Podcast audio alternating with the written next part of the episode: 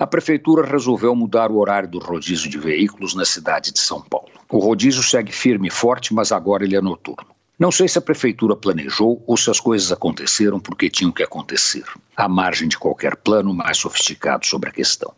Como não sai de noite, não sei qual o impacto das mudanças nas ruas da cidade.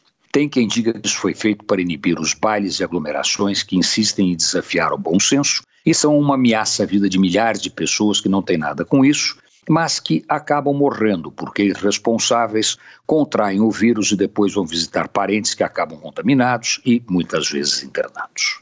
Mas o outro resultado é fantástico. Com a mudança do horário do rodízio durante o dia, aumentou o número de veículos circulando pela cidade e, consequentemente, aumentou o tráfego nas ruas e os congestionamentos que haviam sumido ressurgiram, firmes e fortes, como nos melhores momentos antes da pandemia. Esse é o grande resultado da mudança do horário do rodízio. Sabendo que os congestionamentos estão aumentando, o cidadão pensa duas vezes antes de tirar seu carro da garagem e sair de casa sem uma razão muito forte para isso.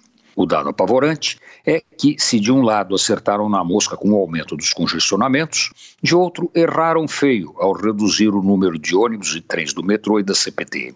O resultado foi o aumento da lotação dos carros e vagões e a facilitação da propagação do coronavírus em função do ajuntamento forçado das pessoas no trens e ônibus que servem à Grande São Paulo. Quanto tempo a mudança vai durar é uma incógnita. Como tantas outras que são parte do nosso dia a dia, quem viver, verá. Antônio Penteado Mendonça para a Rádio Eldorado e crônicasdacidade.com.br.